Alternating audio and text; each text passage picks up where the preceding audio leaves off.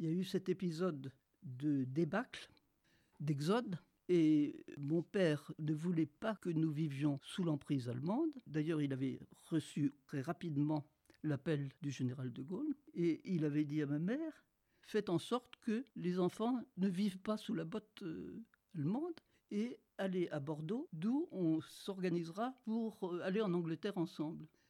Évidemment, ça n'a pas pu avoir lieu puisque la France a été coupée en deux et que Bordeaux est devenu en zone occupée. Mais entre-temps, il y a donc eu cet exode que nous avons vécu.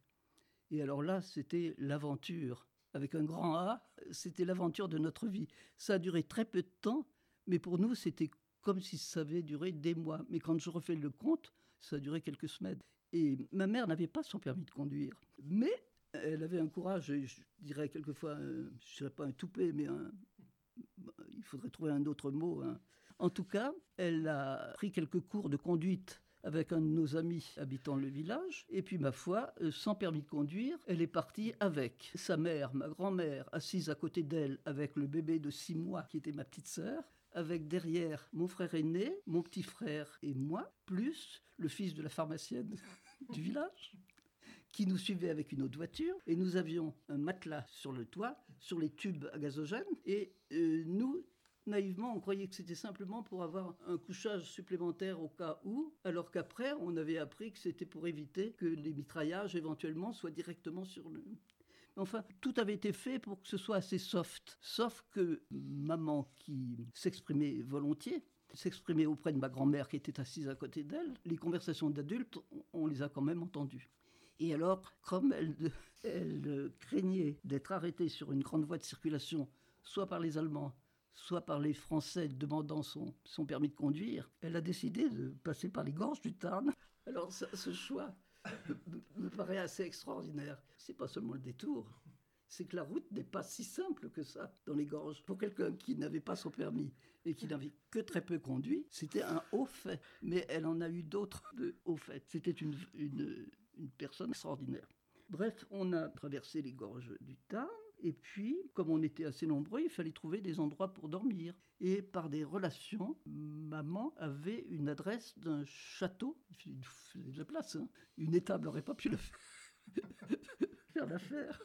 Un château avec des fresques peintes au mur ce qui s'appelait le château de Cresse, que j'ai pu revoir euh, des années après. J'y suis retourné à la fois pour revoir ces lieux et puis pour remercier la personne qui nous avait hébergés sans savoir bien qui elle hébergeait. Après, elle nous a indiqué un autre château, tant qu'à faire, mais un château du Moyen Âge, le château de Kougous, qui existe toujours, qui était un château à ce moment-là absolument pas réhabilité, qui était la propriété de deux vieux garçons qui le gardaient parce que c'était un héritage familial mais qui n'en avait rien fait. Et alors là, il y avait des tourelles et on montait avec euh, une bougie.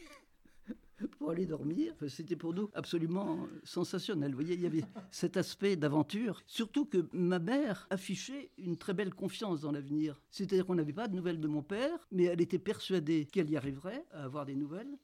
Et elle en a eu. Vous avez le souvenir d'avoir eu peur pendant cette période de débâcle ou pas du tout? Ah non. Non.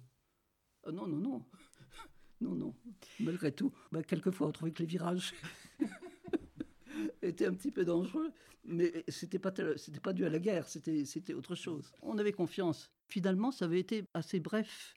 Les gens qui étaient partis sont revenus assez vite quand euh, la France a été coupée en deux. Et ce qui était assez désagréable, c'est que certains considéraient qu'il y en avait eu qui avaient peur, qui avaient la frousse et qui étaient partis parce qu'ils avaient la frousse. Alors ça nous vexait assez parce que c'est pas la frousse, c'était la domination allemande qu'on ne voulait pas. Et puis c'était un projet qu'avaient mes parents, donc euh, on relevait un peu la tête, mais ça nous était désagréable quand même. Et ceux qui le disaient, c'est peut-être ceux qui n'avaient pas la possibilité de partir, parce que tout le monde cherchait des points de chute, soit dans la famille, soit par les amis, etc. Et il y en a qui n'avaient pas de point de chute.